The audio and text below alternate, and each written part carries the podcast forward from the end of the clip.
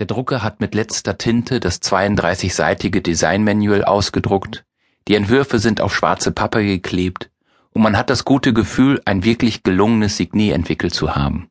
Momente, die dem Designer das erhebende Gefühl geben, wohl einen der schönsten Berufe der Welt auszuüben. Am Monatsende wird die Euphorie nachhaltig gedämpft, der Blick auf das Firmenkonto. Zunächst einmal ist der Bankauszug gar nicht schön gestaltet, schwerer wiegt allerdings, dass auch der Inhalt nicht überzeugt. Warum decken die Einnahmen kaum die Ausgaben? Und wo soll zwischen all den Zeilen der Gewinn versteckt sein? Das ist nicht möglich.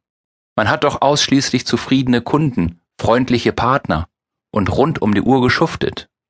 Da der Tag nicht mehr als 24 Stunden zu bieten hat, bleibt nur eine Schlussfolgerung. Die eigene Arbeit wird nicht ausreichend vergütet.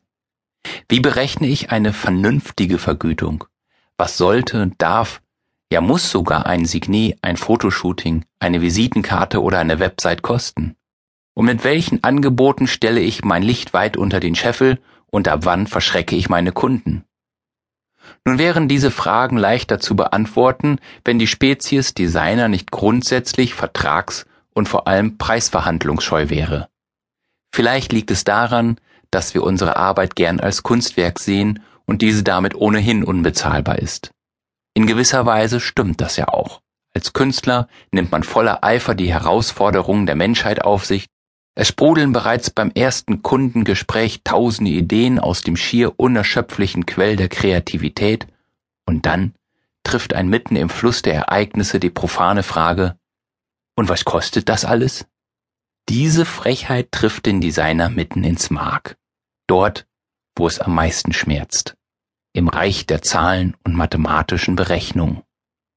Da hat man soeben die innovativsten Einfälle zu Papier gebracht und wollte sich hoch motiviert in die Arbeit stürzen, und der Kunde interessiert sich nur für den Preis?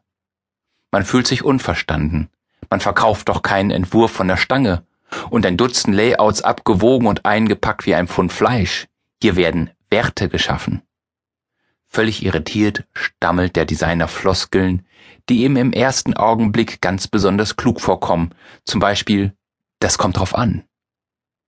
Grundsätzlich ja eine tolle Reaktion und übrigens auch die schulmäßige Standardantwort des studierten Juristen.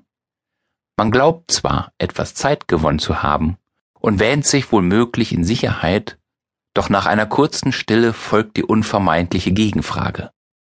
Worauf? Der nunmehr ganz und gar verunsicherte Designer bereitet den potenziellen Kunden nahezu entschuldigend auf einen möglichen Schock vor.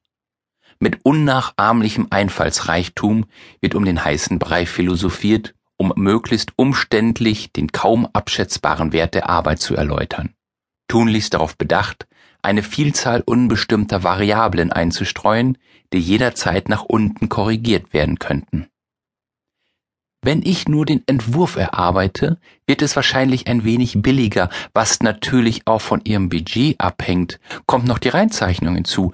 Dann, na ja, das hängt natürlich davon ab, wo gedruckt werden soll. Ach so, soll ich den Druck auch betreuen?